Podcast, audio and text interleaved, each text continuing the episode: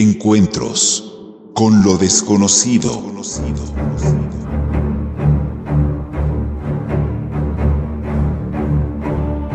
Cada viernes recorremos los senderos donde el misterio nos aguarda.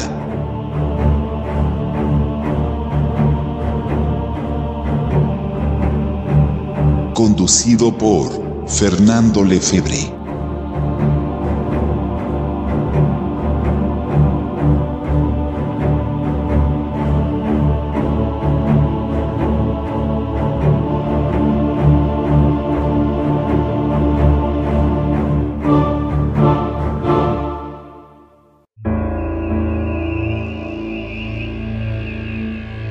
Todos, a todas, esto es Encuentros con lo desconocido. Soy Fernando Lefebvre, su presentador.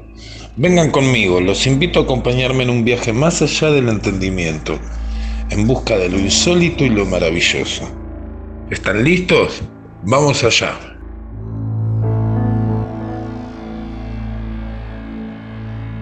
Y hoy vamos a hablar de del caso del Club de Viajantes de Pergamino me parece apropiado para iniciar esta serie de, de columnas que, que empiezan hoy. Y bueno, principalmente el caso del Club de Viajantes de Pergamino es muy interesante por, por las características morfológicas de los seres descriptos que no abundan en la casuística argentina. Eh, por, algunas características particulares también del hecho en sí. Eh, fue, fue un caso muy famoso en su momento, causó bastante repercusión, aunque lentamente fue cayendo en el olvido.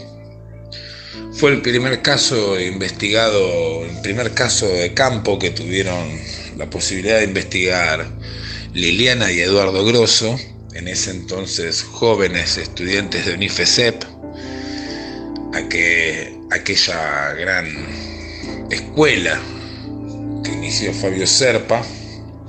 Fue investigado por Fabio Serpa mismo, por algunos periodistas del diario La Opinión que siguieron la noticia, la crónica de este relato, y por Luis Herminara, un investigador de la zona, que a él le debemos algunos testimonios adicionales muy importantes para el caso. Bueno, básicamente el caso del Club de Viajantes de Pergamino tiene lugar la noche del 28 de octubre de 1988, entre las 12 y media y una de la mañana. Tiene como testigos principales a cuatro jóvenes, Darío Durán, Silvio Peña, Cristian Castro, Javier Jauregui, todos de 19 años, salvo Cristian, que en ese entonces tenía 14, bueno, y estos chicos esa noche iban por la calle número 14 de Pergamino, una calle de tierra pobremente iluminada en el sector en el que ellos caminaban, que son las inmediaciones del club de viajantes de Pergamino. La calle 14 linda con los fondos del club, y en esa zona hay un foco cada tanto de, de luz mortecina blanca.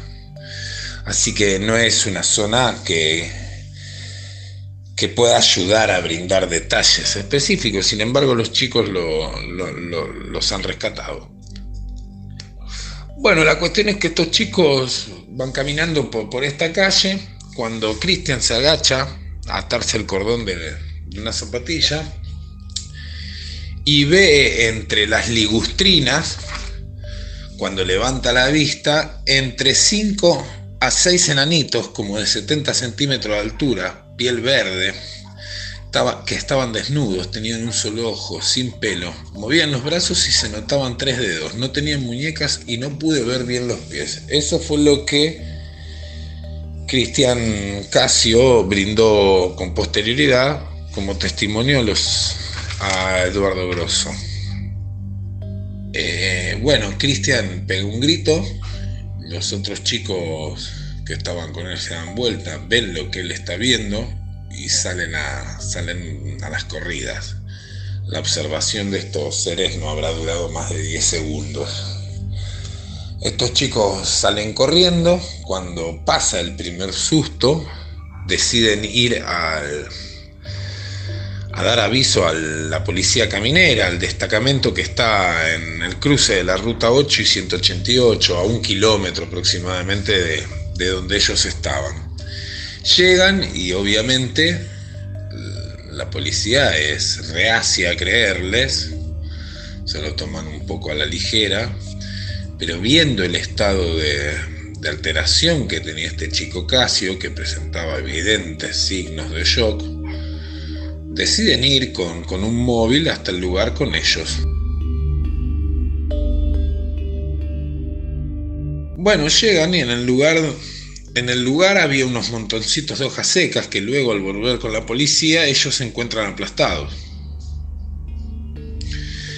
Eh, después, al día siguiente, pudieron ver huellas con formas de pata de pato, según lo que, lo que cuenta el diario La Opinión que, bueno, los chicos del diario la opinión tuvieron la gentileza de, de, disponer, de que yo pudiera disponer de, los archivos de ellos con total libertad, así que, bueno, les quiero mandar un, agradecimiento grande. Bueno, los, los, policías hacen una inspección rápida de la zona y hablan con la señora Alicia Leal. Acá entra la señora Alicia Leal, que era conserje del Club de Viajantes de Pergamino desde hacía 18 años. Bueno, y ella les cuenta que aquella noche, cumpliendo sus funciones habituales, cierra el restaurante del club, a eso de las 12, y empieza a recorrer las ventanas del salón, cerrando las cortinas. Enciende la TV, sintoniza el canal 3 de Rosario, y en un momento, aproximadamente a las 12.45, dice ella,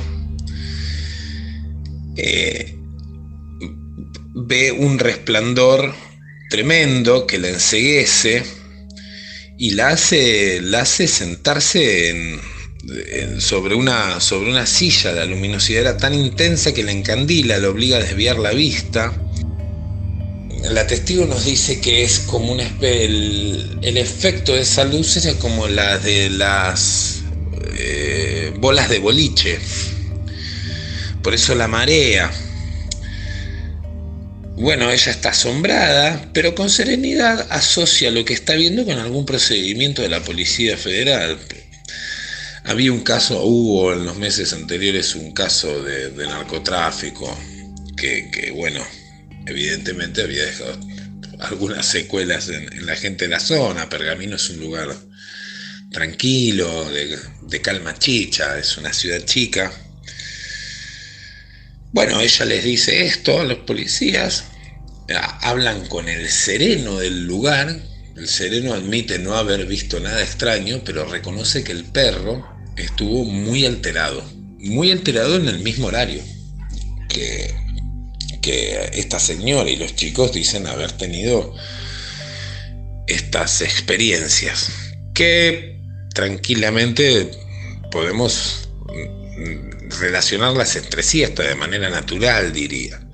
No solamente eso, el, señor Luis Alminara logra el testimonio de un sereno de una estación de camiones eh, que está frente al club de Pergamino de viajantes. Ustedes tengan en cuenta que por ahí está la ruta y es un tránsito fluido. Bueno, ahí hay una, había en ese entonces un estacionamiento de camiones y el sereno cuenta haber visto también en el mismo horario una, una luz rojiza, anaranjada, eh, sobrevolando la zona donde estos chicos y esta señora dicen haber vivido lo que vivieron. Bueno, como evidencias físicas no se encontraron muchas cosas, se encontraron huellas pequeñas del tamaño como de un niño, aunque con la forma de pata de palo, como les dije antes, se pudo observar hojas aplastadas en el lugar. Una hilera de las plantas existentes ahí en el, lugar comenzó a secarse al día siguiente hasta desaparecer por completo. Nunca más eh, volvió a crecer nada ahí. Podemos, eh, bueno, me había olvidado, cuando, este, cuando la policía se acerca al lugar, el auto se apaga.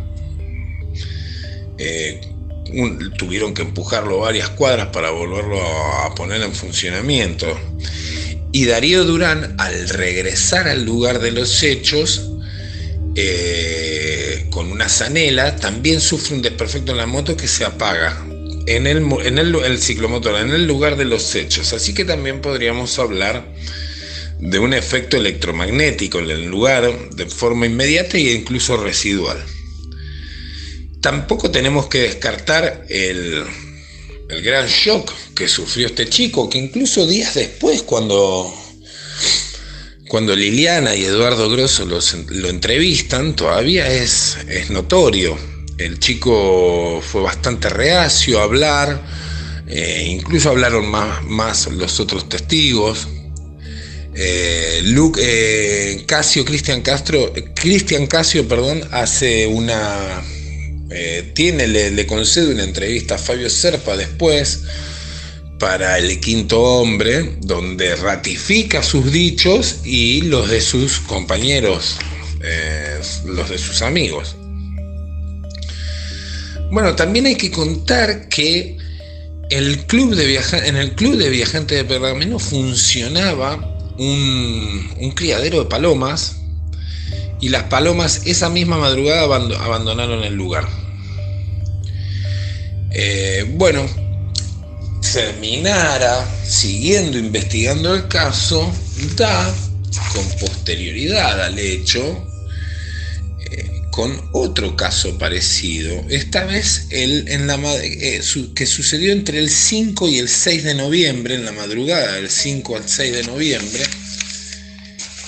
en inmediaciones del INTA, que queda, el INTA queda 5 kilómetros de Pergamino, no, no, no, no mucho más.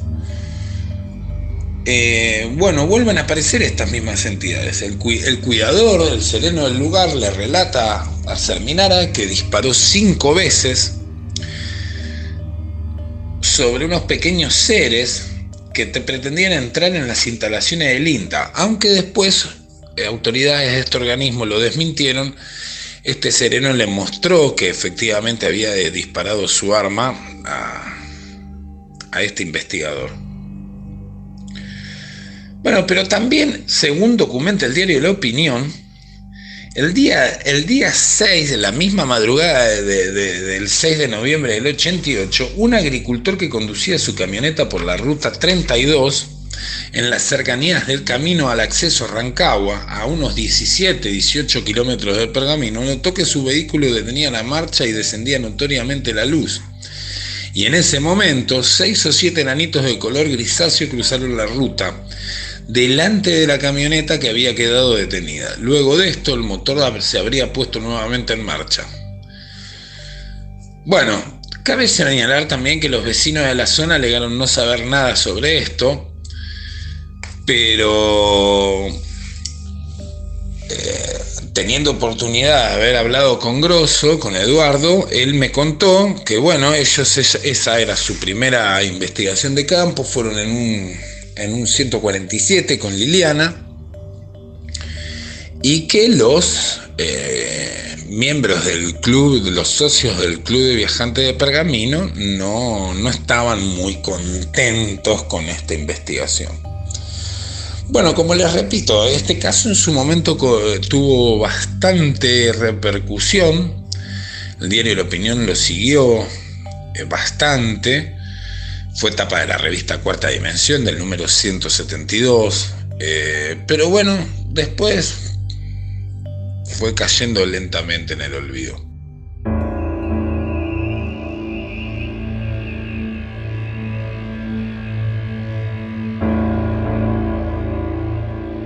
Bueno, esta es una historia más de las que de las tantas, cientos, miles de historias que, que pueblan nuestro país eh, tanto en Pergamino como en La Pampa, Santa Fe, Córdoba, la capital misma, en la provincia, en la vasta provincia de Buenos Aires. Muchos casos que, personas comunes, como, como, vos, como yo, eh, tuvieron la dicha o la desdicha de vivir según como, lo interpreten.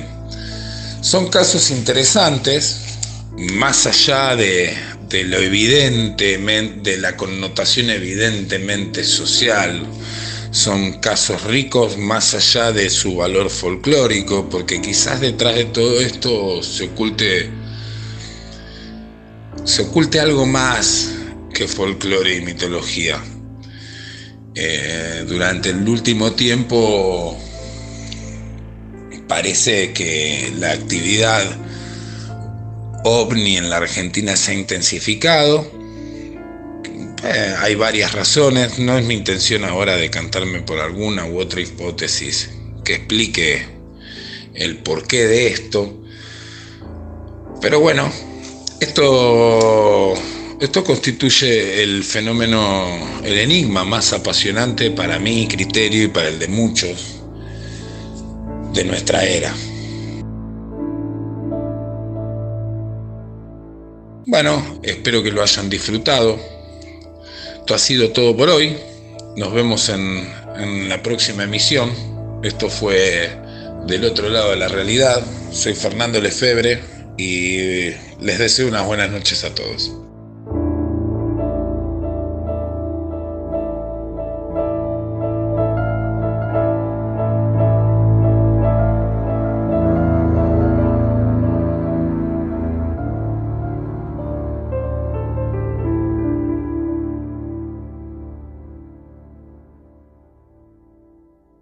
Encuentros con lo desconocido.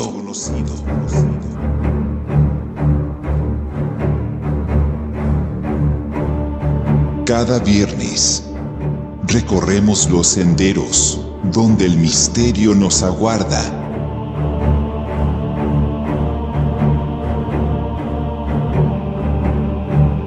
Conducido por Fernando Lefebvre.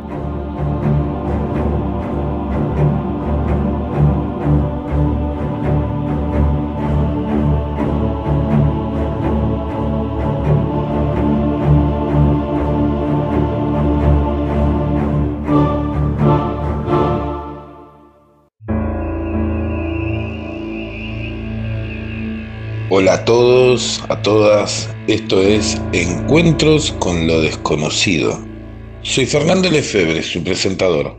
Vengan conmigo, los invito a acompañarme en un viaje más allá del entendimiento, en busca de lo insólito y lo maravilloso. ¿Están listos? Vamos allá.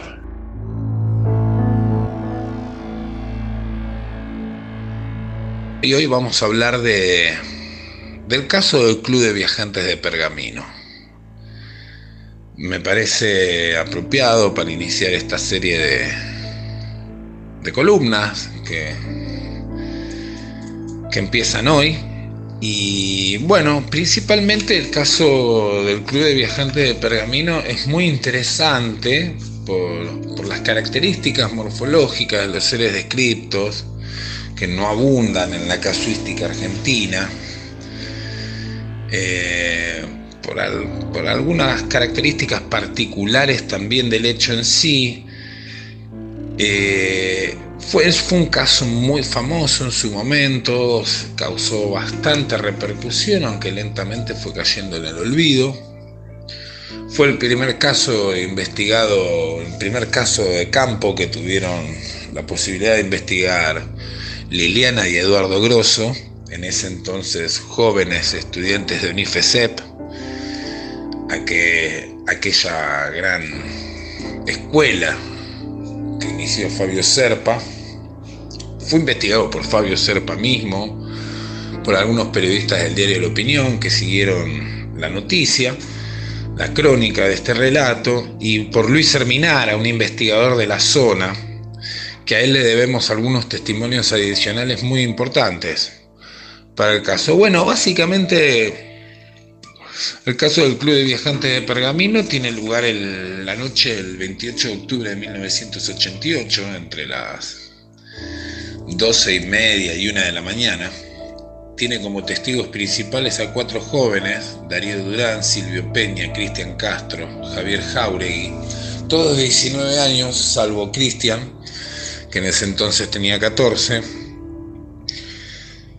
bueno, y estos chicos esa noche iban por la calle número 14 de Pergamino, una calle de tierra pobremente iluminada en el sector en el que ellos caminaban, que son las inmediaciones del Club de Viajantes de Pergamino, la calle 14 linda con los fondos del club y en esa zona hay un foco cada tanto de, luz mortecina blanca. Así que no es una zona que, que pueda ayudar a brindar detalles específicos. Sin embargo, los chicos los han rescatado. Bueno, la cuestión es que estos chicos van caminando por, por esta calle. Cuando Cristian se agacha a atarse el cordón de, una zapatilla y ve entre las ligustrinas, cuando levanta la vista, entre 5 a 6 enanitos, como de 70 centímetros de altura, piel verde, que estaban desnudos, tenían un solo ojo, sin pelo, movían los brazos y se notaban tres dedos, no tenían muñecas y no pude ver bien los pies. Eso fue lo que Cristian Casio brindó con posterioridad como testimonio a Eduardo Grosso. Eh, bueno, Cristian pegó un grito, los otros chicos que estaban con él se dan vuelta, ven lo que él está viendo y salen a, salen a las corridas. La observación de estos seres no habrá durado más de 10 segundos. Estos chicos salen corriendo, cuando pasa el primer susto, deciden ir al, a dar aviso a la policía caminera, al destacamento que está en el cruce de la ruta 8 y 188, a un kilómetro aproximadamente de, de donde ellos estaban. Llegan y obviamente la policía es reacia a creerles, se lo toman un poco a la ligera, pero viendo el estado de, alteración que tenía este chico Casio, que presentaba evidentes signos de shock, deciden ir con, con un móvil hasta el lugar con ellos. Bueno, llegan y en el lugar en el lugar había unos montoncitos de hojas secas que luego al volver con la policía ellos se encuentran aplastados. Eh, Después, al día siguiente, pudieron ver huellas con formas de pata de pato, según lo que, lo que cuenta el diario la opinión, que, bueno, los chicos del diario la opinión tuvieron la gentileza de, de, disponer, de que yo pudiera disponer de, los archivos de ellos con total libertad, así que, bueno, les quiero mandar un agradecimiento grande. Bueno, los, policías hacen una inspección rápida de la zona y hablan con la señora Alicia Leal.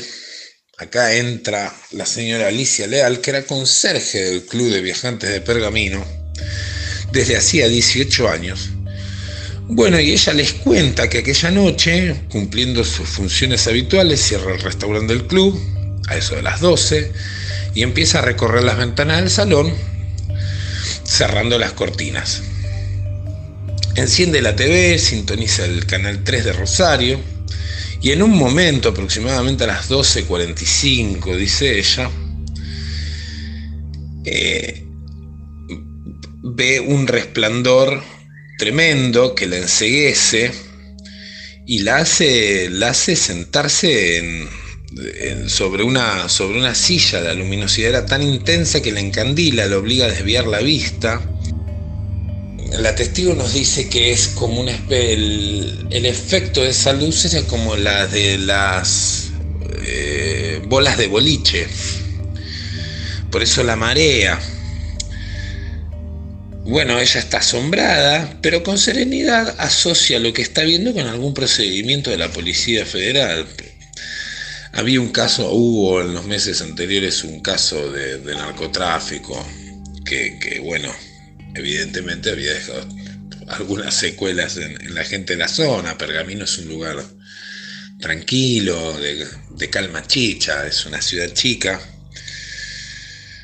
Bueno, ella les dice esto a los policías, hablan con el sereno del lugar, el sereno admite no haber visto nada extraño, pero reconoce que el perro estuvo muy alterado, muy alterado en el mismo horario que que esta señora y los chicos dicen haber tenido estas experiencias que tranquilamente podemos relacionarlas entre sí hasta de manera natural, diría.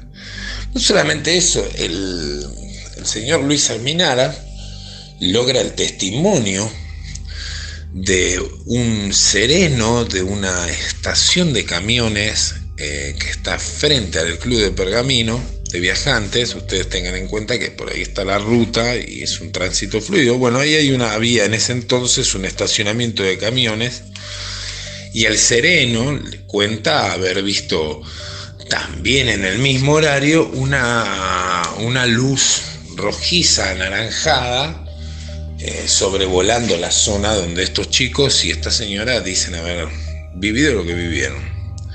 Bueno, como evidencias físicas no se encontraron muchas cosas, se encontraron huellas pequeñas del tamaño como de un niño, aunque con la forma de pata de palo, como les dije antes, se pudo observar hojas aplastadas en el lugar. Una hilera de las plantas existentes ahí en el, lugar comenzó a secarse al día siguiente hasta desaparecer por completo, Nunca más eh, volvió a crecer nada ahí. Podemos, eh, bueno, me había olvidado, cuando, este, cuando la policía se acerca al lugar, el auto se apaga. Eh, tuvieron que empujarlo varias cuadras para volverlo a poner en funcionamiento. Y Darío Durán, al regresar al lugar de los hechos,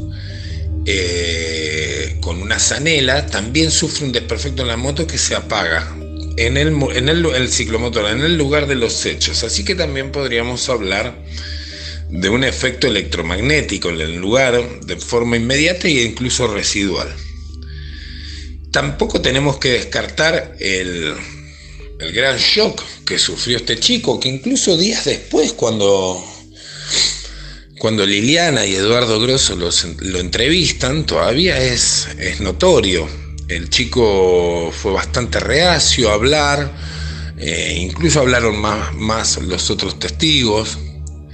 Eh, Luke eh, Casio, Cristian Castro, Cristian Casio, perdón, hace una, tiene, le, le concede una entrevista a Fabio Serpa después para el quinto hombre, donde ratifica sus dichos y los de sus compañeros, eh, los de sus amigos. Bueno, también hay que contar que el club de en el club de viajantes de Pergamino funcionaba un, criadero de palomas y las palomas esa misma madrugada abandonaron el lugar. Eh, bueno, terminara siguiendo investigando el caso, da con posterioridad al hecho eh, con otro caso parecido, esta vez el, en la, eh, que sucedió entre el 5 y el 6 de noviembre, en la madrugada del 5 al 6 de noviembre, en inmediaciones del INTA, que queda, el INTA queda a 5 kilómetros de Pergamino no, no, no, no mucho más. Eh, bueno, vuelven a aparecer estas mismas entidades. El, cuidador, el sereno del lugar, le relata a Serminara que disparó cinco veces sobre unos pequeños seres que te pretendían entrar en las instalaciones del INTA, aunque después eh, autoridades de este organismo lo desmintieron este sereno le mostró que efectivamente había disparado su arma a, este investigador. Bueno, pero también, según documenta el diario La Opinión, el día, el día 6 de la misma madrugada del 6 de noviembre del 88, un agricultor que conducía su camioneta por la ruta 32 en las cercanías del camino al acceso a Rancagua, a unos 17-18 kilómetros del Pergamino, notó que su vehículo detenía la marcha y descendía notoriamente la luz. Y en ese momento, seis o siete enanitos de color grisáceo cruzaron la ruta, delante de la camioneta que había quedado detenida. Luego de esto, el motor se habría puesto nuevamente en marcha. Bueno, cabe señalar también que los vecinos de la zona alegaron no saber nada sobre esto, pero eh, teniendo oportunidad de haber hablado con Grosso, con Eduardo, él me contó que bueno, ellos esa era su primera investigación de campo, fueron en un, en un 147 con Liliana y que los eh, miembros del club, los socios del club de viajantes de Pergamino, no, no estaban muy contentos con esta investigación. Bueno, como les repito, este caso en su momento tuvo bastante repercusión. El diario La Opinión lo siguió eh, bastante. Fue tapa de la revista Cuarta Dimensión del número 172. Eh, pero bueno, después fue cayendo lentamente en el olvido.